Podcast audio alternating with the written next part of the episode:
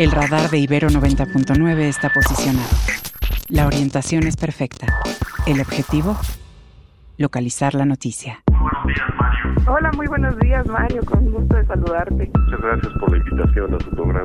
Contenta de estar de nuevo con ustedes. Los acontecimientos y sus protagonistas.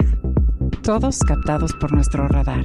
El detector de información que no lo detiene ni la lluvia, ni los rayos, ni las caídas de Twitter, ni las de la bolsa, ni Vladimir Putin. Radar. Por Ibero 90.9. Con Mario Campos, donde la información comienza.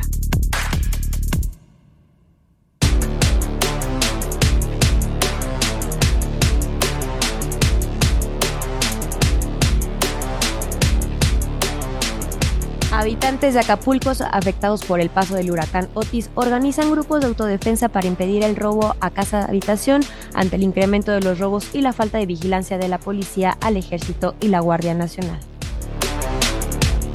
Este viernes entran en vigor las facilidades fiscales que el gobierno de México otorga a pequeños y medianos comerciantes en Guerrero para rehabilitar sus negocios.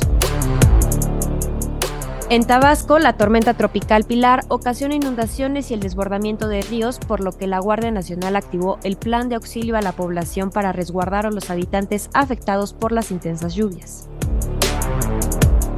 En plena celebración de Día de Muertos, un tiroteo en un panteón de Naucalpan en el Estado de México deja a una persona muerta y dos lesionadas.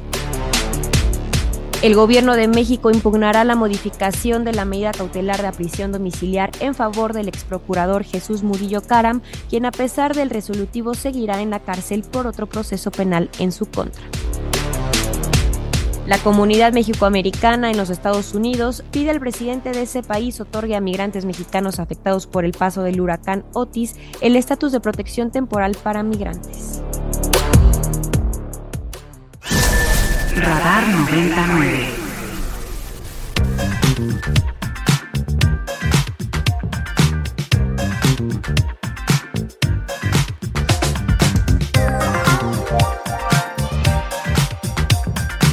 Muy buenos días tengan todos ustedes. A nombre de Mario Campos los saluda Ana Jasso. Muy bienvenidos un viernes más aquí en Radar 99, donde me alegra mucho porque estoy con mi compañero Oscar Reyes. Hola Oscar, ¿cómo estás? Muy buenos días.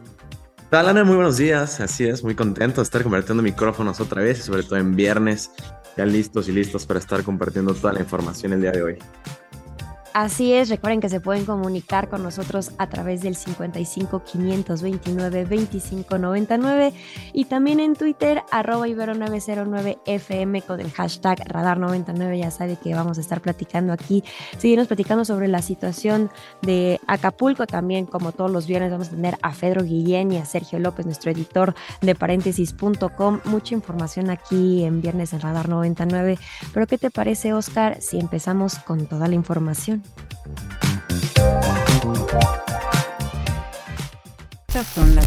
Estas son las, noticias.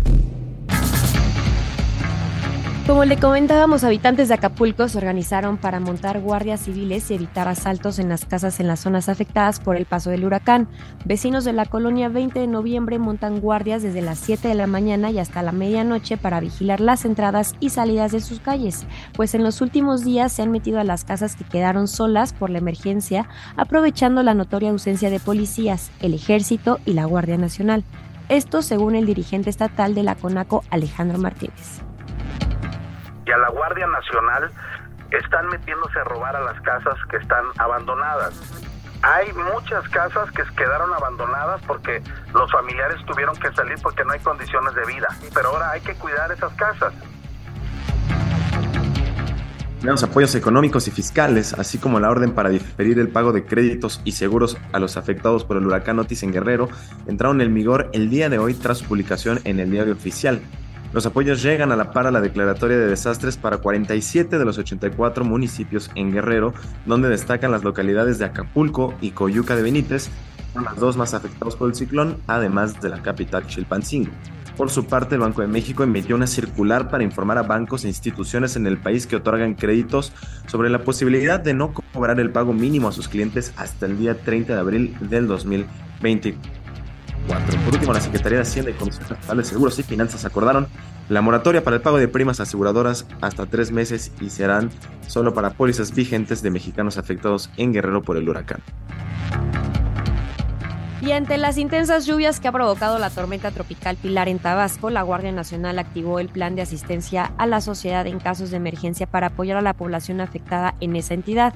Los elementos federales, con apoyo de lanchas y vehículos oficiales, acuden a zonas donde se han registrado inundaciones para desalojar a las personas damnificadas y llevarlas a algún albergue habilitado. Y en otros temas, una persona muerta y dos más lesionadas más eh, fue el saldo que dejó un enfrentamiento a tiros en un panteón en el municipio de Naucalpan, en el Estado de México, en plena festividad del Día de Muertos. De acuerdo con la Fiscalía del Estado de México, los hechos se registraron en el Parque Memorial Galloso, en donde paramédicos advirtieron la presencia de tres personas heridas por armas de fuego, aunque una de ellas perdió la vida mientras recibía los primeros auxilios. Policías municipales acordonaron la zona para mantener a resguardo a los visitantes que en esas horas colmaron el panteón para celebrar como todos los años la velada de todos los santos. Y a cuatro días de su reapertura, la línea 1 del metro acumula fallas. Ayer un convoy se quedó atorado por 20 minutos en la intersección entre Pantitlán y Zaragoza, lo cual obligó a los pasajeros a caminar por los túneles para poder salir. Además denunciaron la tardanza entre un tren y el otro y que el pasado miércoles, un día después de su reapertura, se registró un pequeño incendio en la instalación eléctrica de los andenes de la estación Moctezuma. La gente te está yendo porque el servicio de metro no está funcionando. Ahorita estuve esperando 23 minutos en la estación Gómez Farías porque parece que entregaron la línea por puro compromiso. La Comisión Presidencial para la Verdad y Acceso a la Justicia del caso Yotzinapa condenó el cambio a medida cautelar de prisión preventiva domiciliaria por motivos de salud que un juez concedió al ex procurador Jesús Murillo Caram. En un comunicado, el subsecretario de Derechos Humanos Arturo Medina cuestionó que el resolutivo se haya resuelto en un día inhábil de manera similar a los sabadazos, así lo dijo, pues se viola el curso regular de la justicia y se usa como distractor en la festividad de Día de Muertos, motivo por el cual se impugnará el resolutivo del juez. Esto pese a que Murillo Karam sigue internado en la torre de Tepepan, pues la medida cautelar solo se modificó en uno de los dos procesos penales que siguen su contra del ex procurador, por lo que en los hechos seguirá recluido en la cárcel. Y ayer y durante un foro sobre democracia en América Latina que se realiza en República Dominicana, el expresidente Felipe Calderón alertó de la caída de la democracia en nuestro país. En el foro donde también participó un día antes el expresidente Ernesto Cedillo. Calderón culpó de esta situación al presidente Andrés Manuel López Obrador. México está en peligro y es una democracia a punto de caer eh, y eso es importante repetirlo una y otra y otra vez, porque sus instituciones están bajo ataque constante del presidente de la República. Bueno, y se acerca el día de las precampañas, eh, ya por parte del Frente Amplio y del partido de Morena con aliados en la Ciudad de México. Estamos solo a 48 horas y se vienen las tensiones internas para la definición de sus respectivas candidaturas a la jefatura de gobierno de la capital. Por parte de Morena se han levantado voces que discrepan con el resultado de la encuesta que dio como ganador el ex jefe de policía Omar García Harfush por encima de Clara Brugada, mientras que por parte del PRI y PRD rechazaron que haya un acuerdo para que sea el Partido Acción Nacional quien decida la candidatura a la capital a favor de un hombre, tal y como lo anunció su dirigente de ese partido. El arranque de las precampañas está previsto para el domingo 5, por lo que antes de esa fecha deberán quedar decididos los métodos de elección para cada una de las alianzas.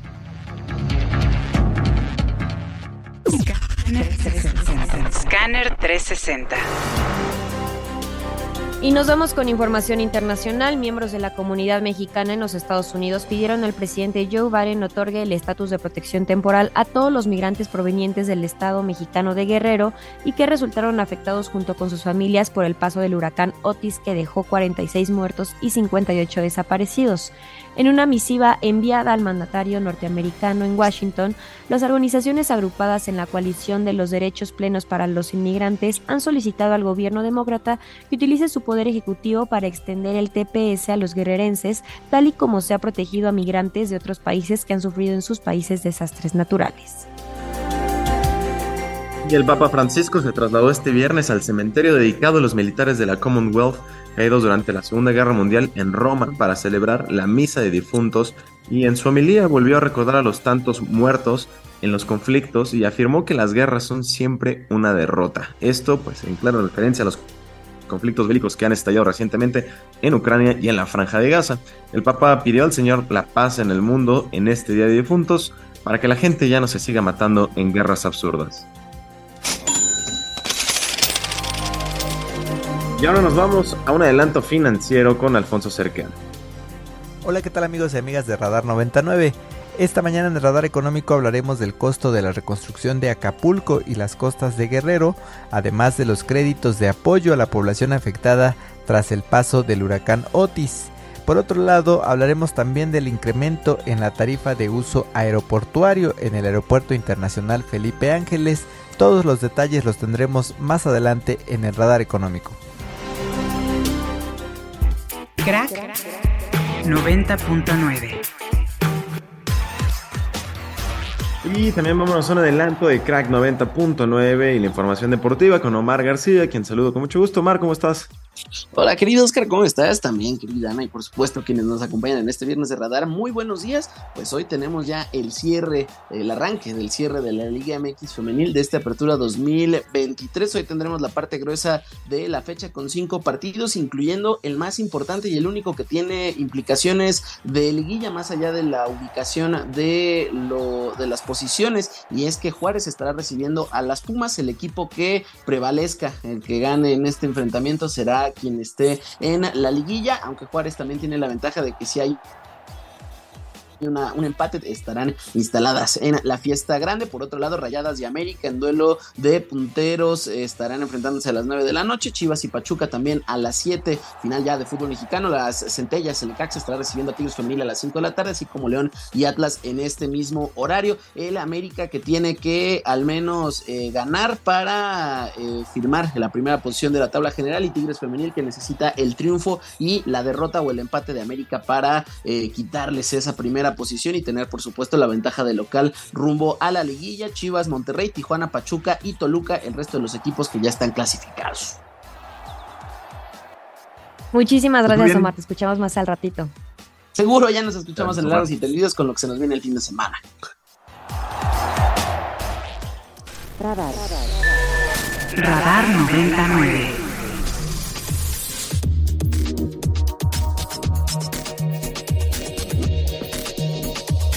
Bueno, Ana, y vámonos con nuestra primera entrevista. Eh, ya está con nosotros en la línea el diputado local por Morena en el Estado de México, Isaac Montoya, quien nos eh, estará platicando sobre este tema eh, que a pesar de que va entrando la gobernadora Delfina Gómez a unos meses, pues en el corte de que hace el gobierno federal hace unos días sobre las 32 entidades, entidades del país en cuestión de homicidios, resalta que el Estado de México sigue siendo hasta ahorita la, segunda entidad con mayor número de asesinatos en el país. Diputado, muy buenos días. Hola, ¿qué tal, Oscar? Saludos a todo tu auditorio, saludos a toda, eh, todo el público de Radio Ibero y pues un gusto estar con ustedes. Muchas gracias, diputado. Bueno, pues cuéntanos cómo se ve desde el legislativo este tema de la inseguridad y este corte de caja que hace el gobierno federal en cuestión de homicidios y cómo, y cómo se estará buscando implementar alguna estrategia en cuestión pues de la seguridad en el Estado de México. Pues mira, es un agravio que es el que más eh, aqueja y del que más adolece el común del pueblo mexiquense.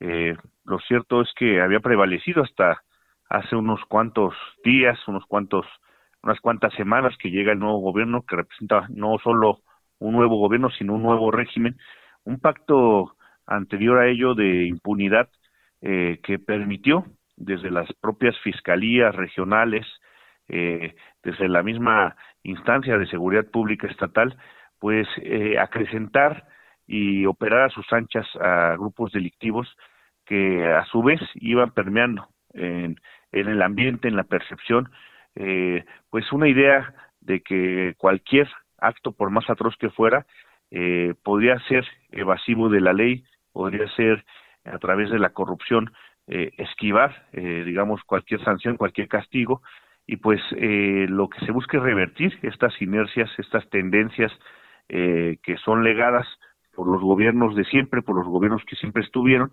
y pues la gobernadora ha sido muy enfática en que se debe implementar estrategia, una estrategia de seguridad que atienda eh, de origen, que atienda como primera etapa las causas eh, que generan la violencia, la inseguridad y la violencia y eh, abocarse a aquellas aquellos focos rojos que están muy detectados con una labor de inteligencia, de colaboración con la propia comunidad. Y te puedo adelantar que por ejemplo hace tan solo unos días desde el municipio de Naucalpan anunció la gobernadora eh, el lanzamiento de la estrategia de seguridad para la construcción de la paz, que consiste en abocarse a las principales comunidades de los cinco municipios con mayor incidencia delictiva, dentro de los cuales se encuentra Naucalpan, está eh, Chimalhuacán, eh, Catepec, eh, Tlalnepantla, y, y poder eh, hacer una labor eh, titánica en 10 comunidades de estos municipios, que son las de los mayores focos rojos, eh, e ir casa por casa a través de un despliegue de brigadas de las diversas dependencias, pero encabezada por Bienestar, eh, la Secretaría de Bienestar del Estado de México, eh, y poder enlistar, ofrecer alternativas a las juventudes, a los sectores más vulnerables, eh, poder escuchar cuáles son las principales problemáticas de estas colonias y de esta forma, a través de el mandar obedeciendo, poder ir resolviendo lo que provoca, lo que genera la violencia y los conflictos en las comunidades más eh, críticas, podemos decir. Entonces, este, esta es una de las medidas, una de las estrategias que se han implementado, por supuesto, eh, hacer uso de las nuevas tecnologías, eh, duplicar el número de cámaras de seguridad eh, que están conectadas al C5, duplicar para pasar de dos a cuatro los centros, estos centros de monitoreo de inteligencia que son los C5 y eh, por supuesto mejorar las condiciones laborales, la capacitación, eh, todo el respaldo hacia los cuerpos policíacos, hacia la policía estatal, para que no haya pretexto al momento de tener que enfrentar los agravios los, eh, a los grupos criminales y poder eh, darle alternativas y generar bienestar en el Estado de México. Diputado, claro. buenos días, ¿cómo está? Le saluda Ana Jasso. ¿Y va a haber alguna, bueno, me imagino que sí, este, conversación con el presidente, tanto diputados, también aquí en la Ciudad de México, para poder seguir coordinando este esfuerzo que usted menciona, ya que pues es una tarea muy laboriosa, ¿no? También vemos un incremento en los municipios en, en el caso de los feminicidios, que también eso es muy importante no dejarlo de lado y que va un poquito con los números y pues un poquito con la estrategia que nos está contando usted. Sí, esta es una eh, medida, una acción eh, que es coordinada y es, eh, digamos, implementada por el gobierno de México. Eh, en el caso de la Ciudad de México también viene eh, focalizada a las zonas de mayor incidencia delictiva y pues sí es una estrategia que pretende eh, pues dar alternativa y, dar, y brindar derechos, programas de bienestar a sectores que han sido relegados de muchas formas eh, yo sí quisiera comentar que de acuerdo a la última encuesta de seguridad urbana del, INEGI, eh, pues podemos ver dónde están eh, la, los municipios más, eh, pues con mayor incidencia delictiva, con mayor eh, índice de criminalidad, y es destacable que eh, tenemos pues a municipios que claramente están ocupando los primeros lugares en la lista, como Fresnillo, como Zacatecas, que prácticamente por la disputa de los grupos criminales pues se encuentran en una situación muy cruenta de confrontación, pero eh, muy cerca de ellos, en el lugar número quinto está el municipio de Naucalpan de Juárez, eh, con el 87.3% eh, por ciento de percepción de inseguridad, es decir, casi nueve de cada diez naucalpenses se sienten inseguros, se sienten con miedo. Perdón que lo interrumpa. En ese punto sí. que nos está comentando también incluiría la seguridad que es en el transporte público, ¿no? Que Así bueno, es, son virales los videos que se que, claro, que hay muchos claro, asaltos. Claro, claro principalmente eh, la problemática no solo de Naucalpan, de el, el área conurbada del Valle de México, inclusive de distintos puntos de la Ciudad de México, que por lo regular son los puntos de conexión con el Estado de México, es el robo en el transporte público. Eh, les puedo decir que nosotros desde la Cámara de Diputados, desde el Congreso del Estado, hemos impulsado eh, eh, un exhorto específicamente que va destinado a combatir la cadena de delito eh, del robo a, la, a los vecinos, a la gente que va en el transporte público, que es pues la gente muchas veces con eh, los recursos más contados, con la situación más vulnerable y pues son robos que no se quedan en robos, que terminan volviéndose homicidios, que terminan volviéndose este, amenazas, intimidaciones que afectan a la salud de las eh, familias que llegan a tener que trasladarse en el transporte público. Y nosotros hemos dicho que las empresas deben hacer su parte para garantizar que en caso de que sean robados los equipos telefónicos, los equipos de cómputo, puedan volverse estos desechables. Esto ya sucede en muchos países del mundo. En México, desgraciadamente, eh, no ha sucedido así, salvo algunas compañías. Eh, y también el enfrentar la cadena del delito es irnos sobre quienes, no solo el que roba, no solo el que se sube, saca la pistola real o de juguete, amenaza, insulta y se lleva, despoja de sus eh, posesiones a, los usuarios del transporte público, sino eh, también el que cumple una función como hacker, como limpiador del aparato y que después se lo entrega al que lo vende en el mercado negro y que estos a su vez también son cómplices, son eh, temas, son ladrones por receptación, es un delito el robo por receptación, que se pueda focalizar también a la cadena del delito esta situación, porque de otra forma vamos a permitir que esto siga y la gente con tal de seguir su vida cotidiana, no meterse en problemas de, y pensando en que se va a volver a encontrar al ladrón y que si denuncia no va a pasar nada y al contrario hasta eh, dentro del Ministerio Público les pueden delatar y los pueden eh, señalar frente a, los, a la propia delincuencia,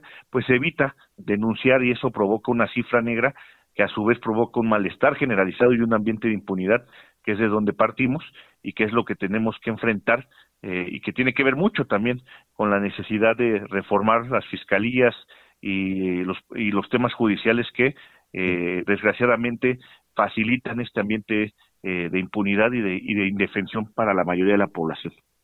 Diputado, y por último, eh, ahorita que mencionaba el tema de las fiscalías y el trabajo en conjunto que también mencionaba Ana con la Ciudad de México, ¿cómo desde el legislativo buscarán ustedes trabajar eh, de la mano con, la, con los grupos, con todos los grupos parlamentarios, sobre todo con los de la oposición y los del gobierno entrante, ¿Cómo están viendo hasta ahora? ¿Hay disposición por buscar el tema de reducción de homicidios, de mejorar la seguridad eh, con los distintos grupos parlamentarios?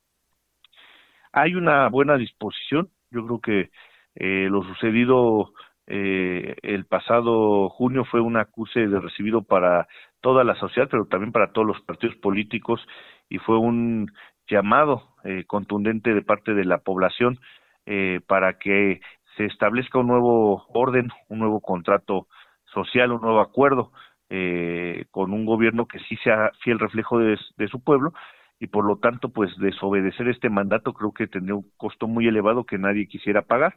Eh, eso ha provocado que prácticamente todos los grupos parlamentarios, aparte de, Morena y aliados, eh, estén en disposición de, de apoyar las medidas que se han implementado desde el gobierno estatal y, por ejemplo, te puedo comentar, te puedo compartir que ya eh, empezó a haber eh, reformas de gran calado en materia administrativa, en la ley, orgánica del Estado de México, y esto pues ha sido apoyado por todos los grupos parlamentarios, así que hay un ambiente, me atrevo a decir, de, armonía, de buena intención en favor de las y los mexiquenses, y pues ahora estamos eh, pues en esta etapa en la cual eh, se tienen que tomar muchas medidas en poco tiempo eh, que se traduzcan en beneficios para las y los mexiquenses, como bien lo mencionan al inicio del programa, eh, perdón, de la entrevista, pues no es inmediato, pues obviamente tienes heredado una forma de enfrentar la, la inseguridad o de no enfrentarla o una estrategia o una no estrategia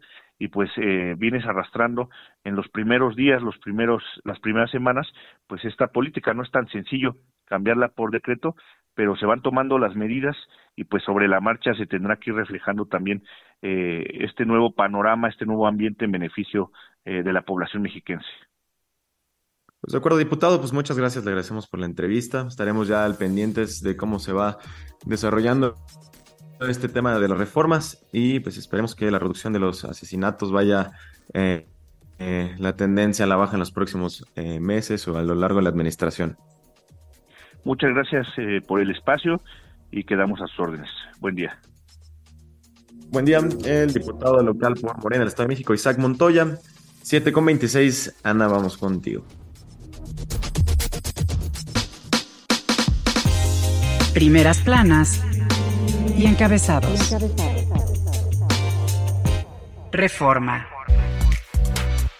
Y el Reforma trae en su portada que advierten que afectarán capacidad de enfrentar proceso electoral. Advierte el TRIFE e INE por recortes en 2024. Proponen quitar 767 millones de pesos a tribunal y otros 5 mil millones de pesos al instituto.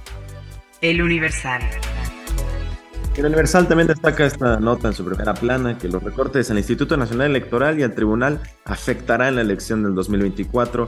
Esto lo advierten algunos expertos y señalan que la propuesta de disminuir el presupuesto al Poder Judicial es para debilitar instituciones que son contrapeso para el gobierno. La jornada. Impidieron Estados Unidos e Israel romper el bloqueo a Cuba. Votaron 187 países en la ONU en favor de que cese el embargo. Milenio. el periódico Milenio dice que la Secretaría de Defensa Nacional incentivará a miles de oficiales para evitar fuga de talento. Eh, a través de, una, a través de una iniciativa se buscará formar a un piloto y a un ingeniero que cuesta 6.9 y 2.5 millones de pesos en cada caso, por lo que sus bajas representan pérdidas de recursos y conocimientos para el Estado. Excelsior. Y el Excelsior eh, destaca dos notas. La primera, arranca debate por presupuesto de egresos 2024. Comisiones de la Cámara de Diputados analizarán una iniciativa que, entre otros cambios, plantea eliminar diversas prestaciones para los altos mandos de la Corte. Y también eh, las deportistas Nuria Diosdado y Joana Jiménez ganaron el oro en nado artístico y el equipo femenil de esgrima obtuvo el bronce en Santiago 2023. El financiero. Dice el financiero que causa polémica el recorte a gasto de 2024 de ramos autónomos. Los diputados, por parte de los diputados, se reprocha por parte de la oposición el castigo que aplica Morena, que hay graves afectaciones al presupuesto del Tribunal Electoral del Poder Judicial de la Federación, lo dijo Reyes Rodríguez, y también destaca el periódico financiero que acelera el peso sus ganancias y en operaciones electrónicas la moneda llegó a tocar hasta 17 pesos con 51 centavos. El economista. El economista trae que plantean diputados reasignar el presupuesto 46.266 millones de pesos. Ni un peso para Acapulco, Pemex, CEP y SIG recibirán la mayor parte del dinero redirigido que restarán en INE, la Suprema Corte y Consejo de la Judicatura. El Sol de México. Realmente el Sol de México dice que el Instituto Electoral de la Ciudad de México se prepara ya para las campañas, como bien lo estábamos ya adelantando hace minutos en el resumen, van con software gratuito contra la inteligencia artificial. El árbitro dice estar listo para identificar, por ejemplo, audios producidos con esa tecnología. Prensa internacional. Y nos vamos con prensa internacional y empezamos con el New York Times que dice que el crecimiento del empleo en Estados Unidos muestra signos de desaceleración. El mercado laboral se enfrió con 150 mil puestos de trabajo añadidos en octubre y la tasa de desempleo aumentó hasta el 3.9%. Y en el caso del periódico El País nos trae eh, el tema de la guerra en la franja de Gaza, con este particular con este tema particular de que las embarazadas de la franja de Gaza viven una situación límite sin comida, agua ni anestesia para las cesáreas. Unas 50.000 mujeres aproximadamente gestantes viven en la franja, de las que unas 5.500 darán a luz a lo largo del mes, lo que se supone más de 180 partos diarios según la Organización de las Naciones Unidas, y ni madres ni recién nacidos reciben la asistencia que necesitan. Primeras planas y encabezados. Radar 99.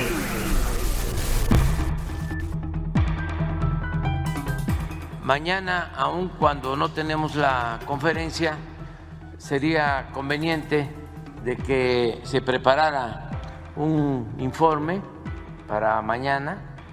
Eh, hay que estar eh, pendientes con Raquel Buenrostro, la secretaria de Economía, que está ya por eh, cerrar el acuerdo con las tiendas departamentales para la entrega de más despensas.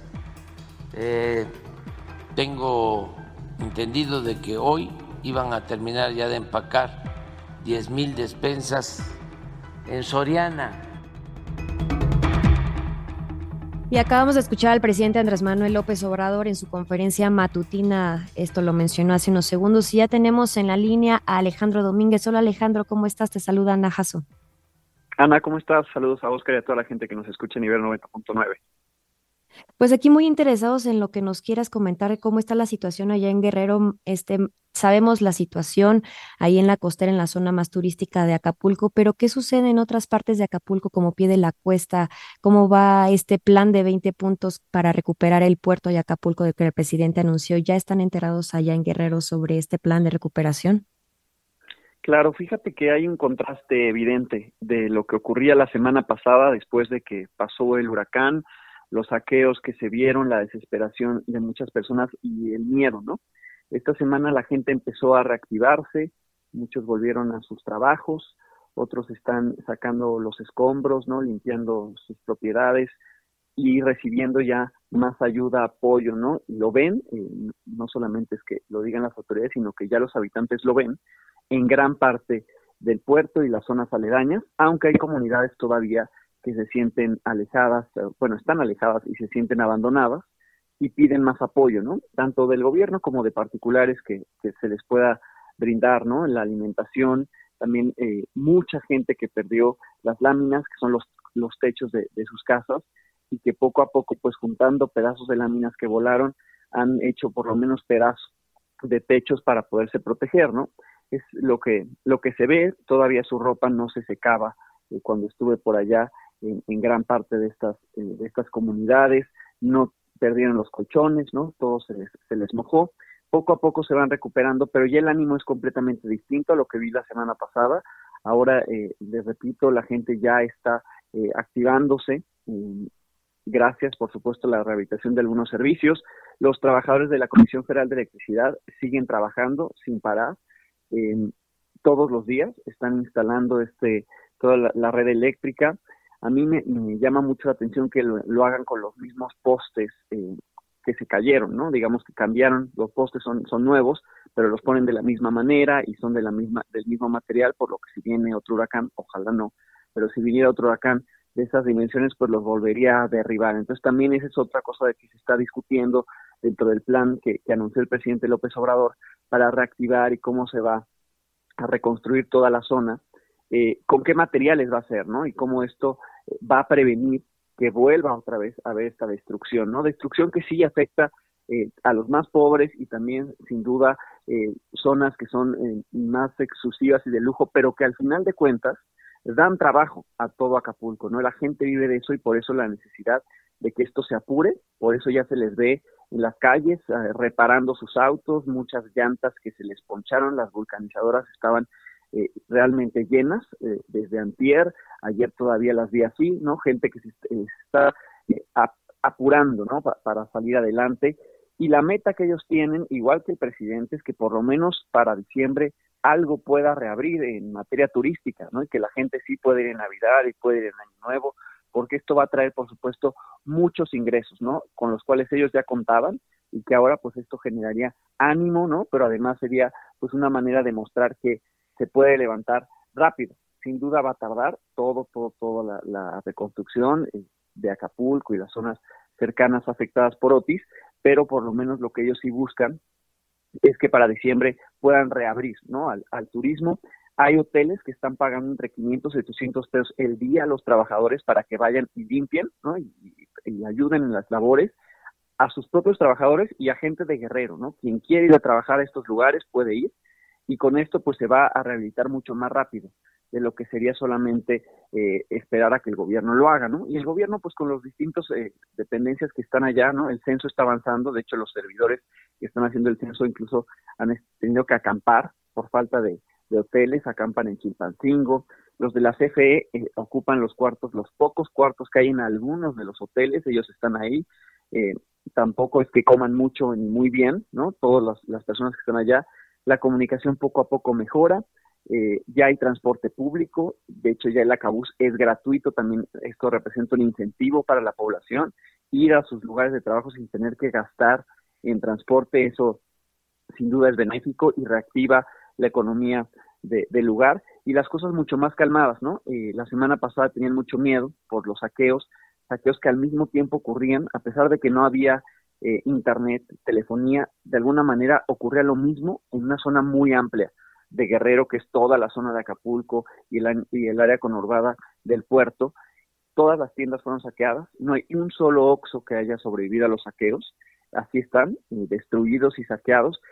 me parece, eh, me llamó muchísimo la atención que ocurriera al mismo tiempo en toda esa zona, ¿no? A pesar de que no había comunicación, eso, eso digamos, fue la primera reacción después de, del paso del huracán para muchos y eso generó mucho miedo, mucho temor. La gente no quería salir de sus casas por eso.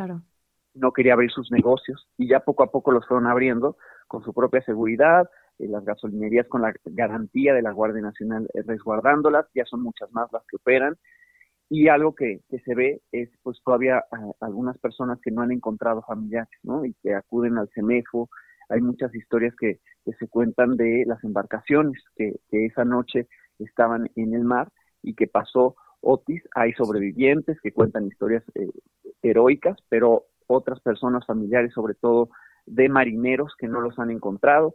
Está el caso de la Carrey, que es este barco turístico que zarpó a pesar de las advertencias y todos los, los que ahí iban, pues no, no aparecen.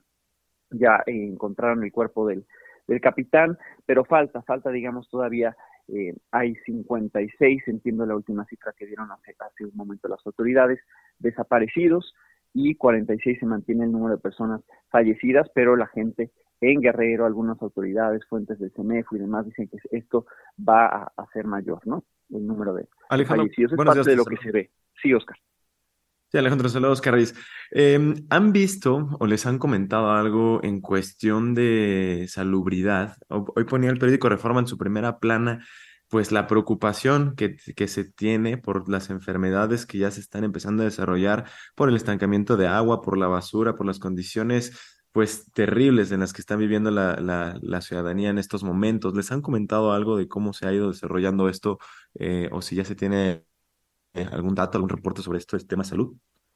No hay un dato oficial, lo que sí es que ha aumentado el número de brigadas médicas, eh, hay, hay eh, camionetas eh, que están recorriendo las colonias y se acerca la gente. En la comunidad del Salto, a la que no se puede acceder por tierra y es difícil por, por toda la devastación que dejó Otis, está llegando ayuda por aire. Yo pude acompañar a la Marina a la entrega de ayuda y en, en, mi estancia, en, ese, en esos minutos que estuvimos ahí, la, vi como la Marina llevó a un médico y están entonces, eh, es, es, un programa en el que ellos están insertando a médicos de la Marina en comunidades los dejan algunas horas y así están atendiendo a las personas que ya se vieron afectadas, sobre todo niños pequeños que, se enfermaron eh, por el por la lluvia, eh, etcétera, se enfermaron de, gripa, ¿no? Tenían tos eh, algunos. en otros casos, diarrea, ¿no? Diarrea también se, ha documentado y son adultos, ¿no? De la tercera edad o eh, menores. Son los que los que más se han visto afectados, pero ya están recibiendo esta ayuda. En muchas partes obviamente será insuficiente. Y ahí también si, si la población eh, civil, si, si, los particulares quieren no apoyar, creo que esto sería también otra manera de hacerlo, enviar médicos que pasen un tiempo, unas horas en comunidades, en colonias, etcétera, para justo revisar esto y que se evite que, que haya cualquier tipo de brotes, ¿no? Eh, poco a poco se va limpiando, que eso también ayuda a que se retire el agua estancada, ¿no? Eh, se está limpiando lamentablemente parte de lo que ocurre en, zonas eh, no, no tan urbanizadas, pues es que se junta la basura y la queman, y esto pues genera también contaminación al medio ambiente, ¿no? Este, vimos ya quema de basura desde antier en la noche y ayer en la mañana pues prácticamente la vista, ¿no? El, amanecer pues estaba lleno de humo por estos, estas quemas de, de escombro. Pues Alejandro, muchísimas gracias por ponernos un poquito más en contexto de cómo está la situación allá en Acapulco, en Guerrero. Con mucho gusto, Ana, Oscar, y a toda la gente que nos escucha.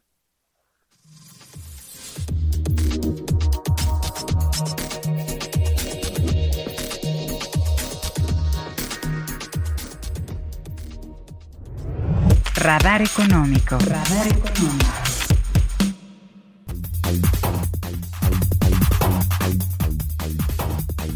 Y ahora nos vamos con Alfonso Cerqueda con el Radar Económico. Muy buenos días.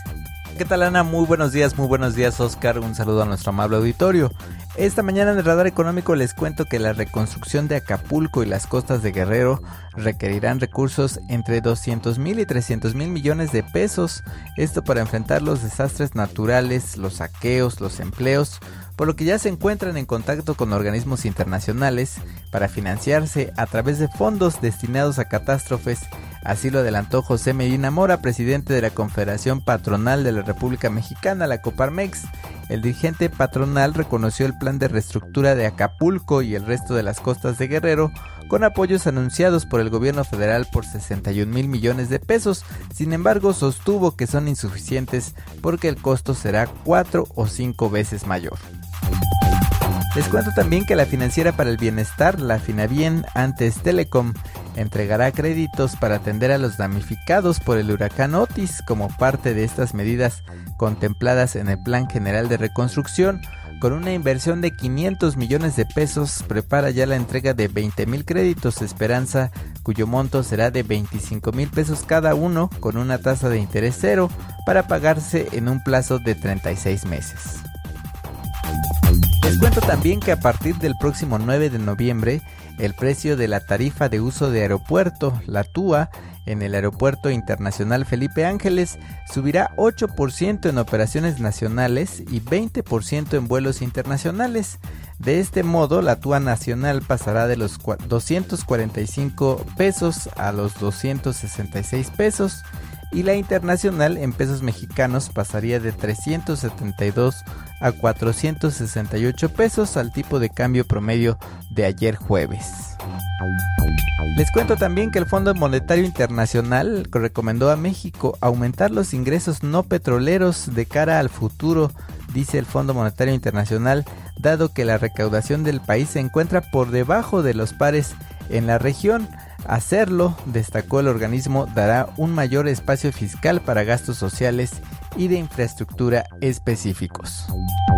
Y finalmente les cuento que el Bitcoin esta mañana cotiza en los 34.300 dólares, mientras que un dólar nos cuesta 17 pesos con 35 centavos. Hasta aquí lo más relevante en el radar económico, que tengan un excelente fin de semana. Radar. Radar 99.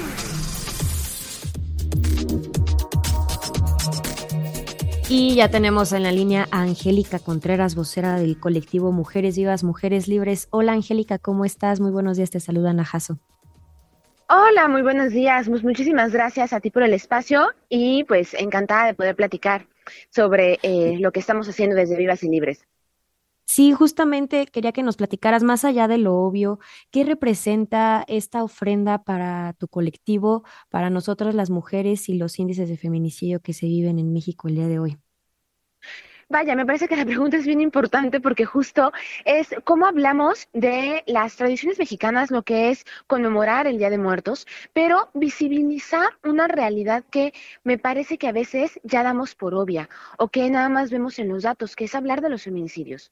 Y aunque sabemos los datos, las cifras, que 11 feminicidios se dan, que los asesinatos por ser mujeres, etcétera, olvidamos que detrás de esos números existen historias, hay nombres y pues lo más importante me parece, además de todo esto, es que pues eran mujeres que no tendrían que haber sido asesinadas, que tenían proyectos de vida, que tenían planes, que tenían objetivos y que fueron asesinadas justamente por esta, por esta violencia feminicida que pudo haberse prevenido. Entonces el altar esta mega ofrenda que, que, se está realizando ahí en el Monumento a la Revolución viene a contar eso viene a que de forma colaborativa, de hecho el día de ayer que se colocó, eh, por, eh, así que a lo largo del día, varias mujeres estuvieron acercándose a escribir en estos papelitos, hay que se están, hay que se tienen en el altar, los nombres de aquellas víctimas de feminicidio para recordarlas, pero más allá de recordarlas como número, porque pues lo más sencillo sería colocar este tal vez un número grandote, así el número 11 o la cantidad de asesinatos de feminicidios que se han dado este año.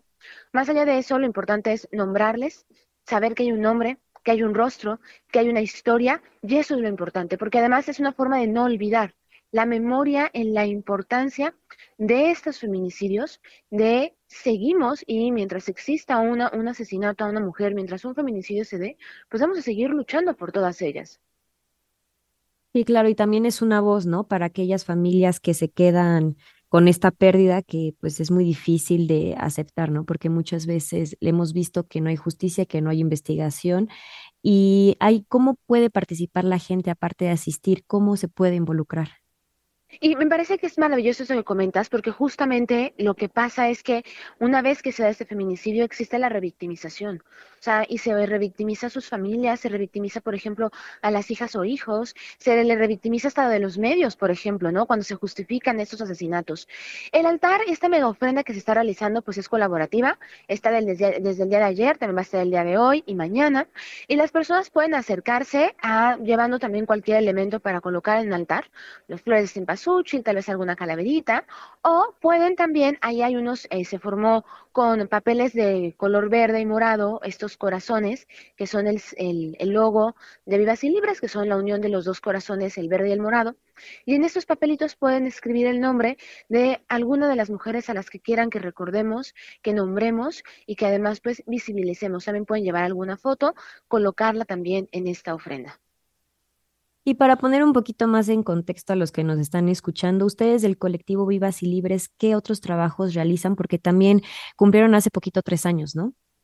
Exacto, justo estamos este, de aniversario, Vivas y Libres lleva tres años aquí en México y justamente el trabajo que realizamos pues se ve reflejado en los colores del logo, que como comentaba hace un momento, pues es la unión de dos corazones, el corazón verde y el corazón morado. Se habla, trabajamos desde el tema de la no violencia hacia las mujeres, principalmente el tema de los feminicidios, pero también sobre el derecho a decidir, es decir, el aborto y pero el aborto también pensado desde que el no poder decidir sobre nuestros cuerpos y nuestro proyecto de vida también es una forma de violencia. Y todo esto lo hacemos sobre todo desde una parte más eh, comunicativa, es decir, cómo comunicamos, cómo hablamos de estos temas para que todas las, eh, sobre todo todas las mujeres, sin importar la edad, puedan acercarse al movimiento, porque hablar de nuestros derechos y hablar de feminismo lo podemos hacer todas y no se requiere, pues, de a veces algún tipo de estudios o que decir quién, quién puede más. No, es acercarlo porque esa información la debemos tener todas.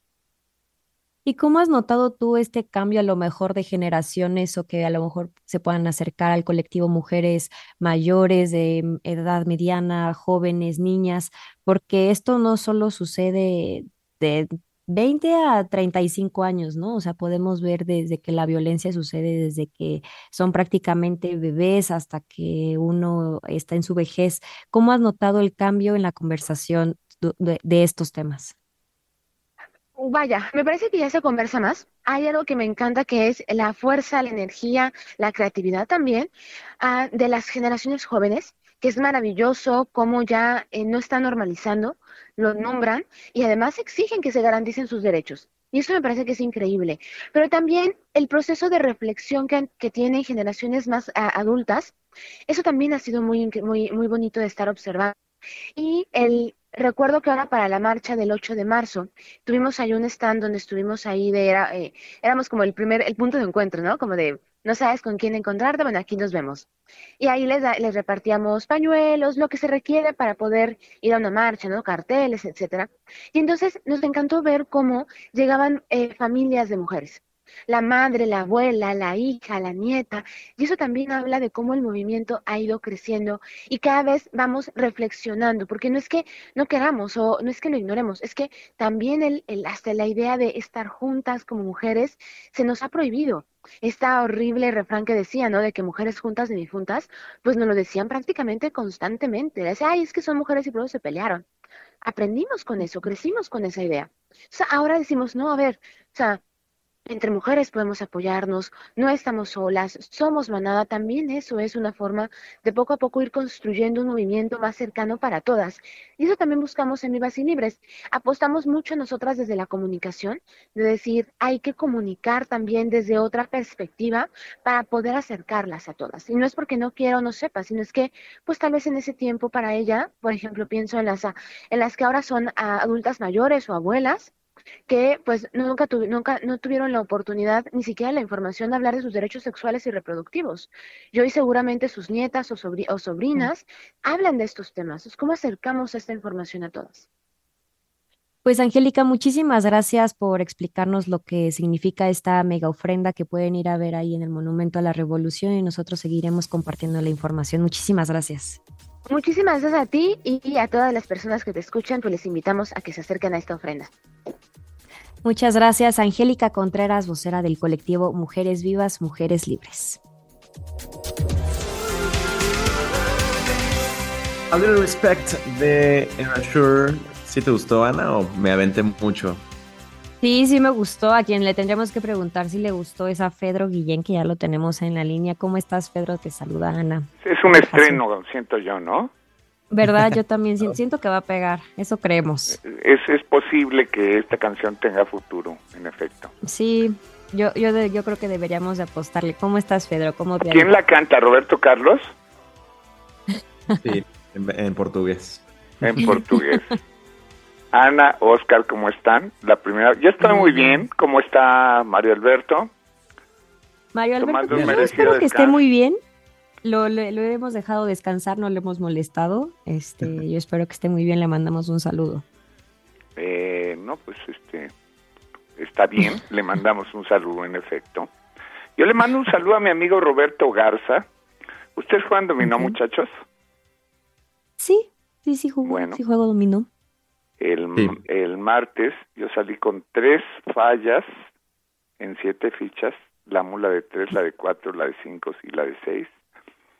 Y este muchacho que era mi pareja ganó Qué padre. O sea, muy bien. Eh, a, veces pasa. No me llegaron las mañanitas tampoco, pero bueno, está bien. Sí saben que cumplí 64 años. Ay, sí, que ibas a poner este la canción de Paul McCartney. No, de Ringo Starr. De Ringo Starr, When I'm 64. Exactamente. Eh, es un milagro que yo llegue a esta edad considerando mi estilo de vida, pero está bien. Eh, muy bien, Oscar. Ana, ¿están listos, preparados? Sí, sí, sí. Eso creemos, eso estamos aquí listos, nerviosos pero listos. Bueno, muy bien. Me van a decir cuántas toneladas de metano emiten las vacas en el mundo al año.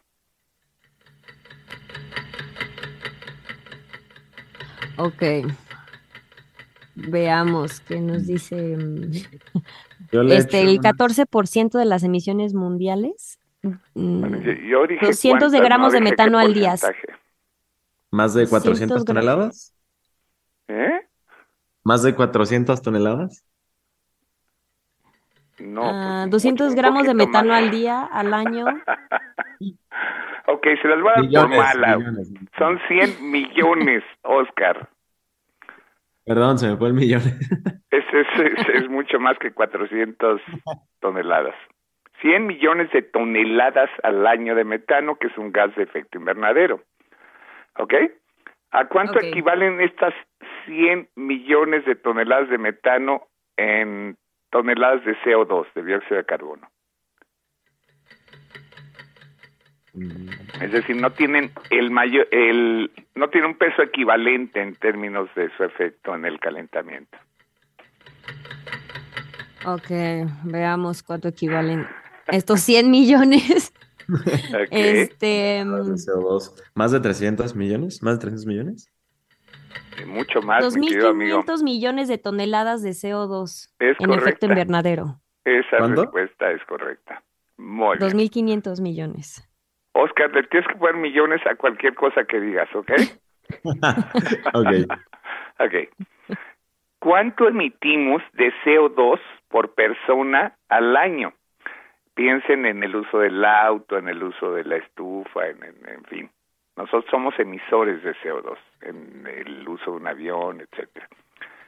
¿Cuánto emitimos por persona? Oscar, Ana, yo. 4.9 toneladas por persona. Quiero decir 4, 4 toneladas. 4.9, sí, está bien, está bien, correcto. Ok, muy bien, muy bien. Bueno, llevan dos de tres. Me van a decir que tienen en común los siguientes actores. Kirsten Dunst, Kiefer Sutherland, Matthew McConaughey y Anne Hathaway.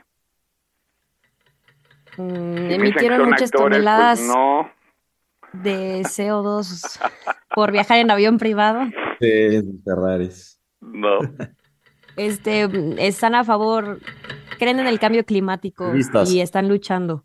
Eso está perrona, siento yo. Que los cuatro actúan en películas del fin del mundo. eh, Oh, ok, Kristen ok. Dunst y Kiefer Sutherland en una película que se llama Melancolía de. Lars von Trier y Matthew McConaughey y Anne McConaughey. Hathaway en Interstellar de Christopher Nolan. En ambas Así se prevé es. el fin del mundo. Ok, Así es. dos y dos, muy bien. ¿Qué es el carbon tax? Carbon tax. Impuesto por la cantidad de dióxido que puedes desprender, ya sea con tu Ok, vehículo. contestaron tres correctamente y dos incorrectamente. Eso equivale a un 60%. 70%. 60%. Venga, señor productor.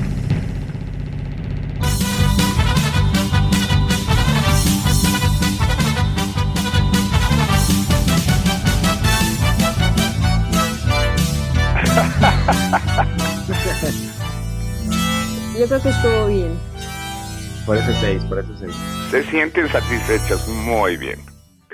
Ok, eh, resulta que esto, esta tragedia de Acapulco, pues se relaciona con el calentamiento global, es decir, eh, la temperatura a la que estaba el agua propició el huracán tuviera esa potencia tan devastadora. El agua estaba a 30, 31 grados, lo cual es anómalo, es, es eh, una temperatura muy alta, y ello propició una mayor potencia del huracán. Y eso se debe, entre otros factores, al calentamiento global. Y eh, hay un artículo de Gabriel Cuadri que es interesante en El Economista, en el que él habla de que todo mundo está preocupado por este tema, pero pues nadie, nadie le entra, ¿no? Y pone varios ejemplos. El primero es de las camionetas monstruosas, ¿no? Estas que la gente le gusta usar, son de ocho cilindros, eh, y que son pues un eh, contrasentido total contra lo que queremos luchar. La segunda es el consumo de carne de res. No sé si ustedes sepan que el consumo de carne de res propicia el 20% de las emisiones globales. ¿Por qué? Pues por varias razones, por la liberación de metano, por un lado, y por el otro, por la deforestación asociada a abrir terrenos para ganado, ¿no? Eh, Otro otro ejemplo terrible es eh, la- el subsidio de la gasolina. Los gobiernos populistas, pues, eh, eh, prometen que la gasolina va a ser barata. La gasolina solo puede ser barata si se subsidia. Y hay un dato escalofriante. A alguien que tiene una camionetota de estas de ocho cilindros recibe un subsidio de tres mil pesos al mes, eh, que es un incentivo súper perverso. ¿Por qué? Porque pues, la gasolina no vale lo que en realidad vale y el gobierno está incentivando pues, una mayor contaminación, ¿no? Eh, se construyen refinerías a contracorriente del mundo, el mundo no está construyendo refinerías, se gastan 20 mil millones de dólares, se bloquean proyectos privados de energía limpia para, para cobijar a CFE, y esto no es solo en México, en Estados Unidos eh, hay un lobby para oponerse a autos eléctricos, en Alemania por razones políticas se cancelan plantas nucleares que son bastante seguras, en Gran Bretaña se retrasó cinco años la, la obligatoriedad de autos eléctricos, porque también por razones políticas. Y no sé si vieron estas protestas en Francia de los chalecos amarillos que se manifestaban contra el impuesto a la gasolina. Hay un lobby eh, para, para negar el cambio climático y pues, tenemos un egoísmo social muy alto, ¿no? Uno quiere que su basura se deposite, pero no cerca de su casa. Uno quiere una escuela, pero no cerca de su casa. Y eso se llama un síndrome que es no en mi patio trasero. Entonces, si no cambiamos el paradigma, eh, nos va el futuro ahí. Y, y a mí me parece que tenemos que, que empezar a pensar o acabar de pensar en estos temas porque, en efecto, todo el mundo está preocupado, pero nadie está ocupado, ¿no? Claro, y creo que es un tema que vamos a estar hablando mucho tiempo. Pues ya se ha hablado mucho tiempo realmente, eh, y como dices, este, pues las acciones ahí están, pero pues no las hemos tomado en cuenta y pues en nuestra vida diaria también no hacemos luego muchos cambios, ¿verdad? Es verdad, ese es, es justo el punto, mi querida Ana. Sí. Eh, saludos a Mario en Puerto Vallarta, donde se halle. ¿Dónde esté? Ahorita le marcamos dónde está. Ok, Ahora sí nos dejó en incógnita. Les Gracias, mando un Fer. abrazo como siempre. Felices 64, Fedro, esto va para ti. When I get older, losing my hair, many years from now, will you still be Valentine? Muchísimas gracias por sus mensajes con esta canción que estamos escuchando, que es muy bonita, la verdad, a mí me gusta mucho. Nos escribió Julie Soto que dice equipo de Radar 99, buenos días, qué gusto que sean ustedes el equipo original quienes están al frente del changarro. Les deseo entrevistas excelentes, aciertos total- totales con Pedro. Ahí te vayamos tantito, Julie, pero mira, lo logramos el 60%. Y dice, de veras, qué gusto escucharlos, saludos. Y con esto de los virus, no se vayan a quien le gustan los virus porque regresamos después de todos los resúmenes que tenemos para ustedes. Vamos a estar platicando con Sergio López justamente de los virus de la inteligencia artificial, de su nueva canción de los Beatles Now and Then. Ya regresamos aquí a Radar 99.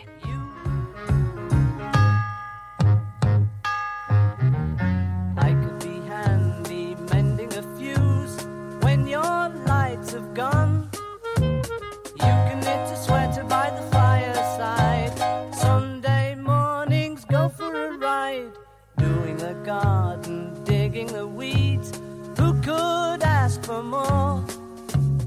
Will you still need me? Will you still feed me when I'm 64?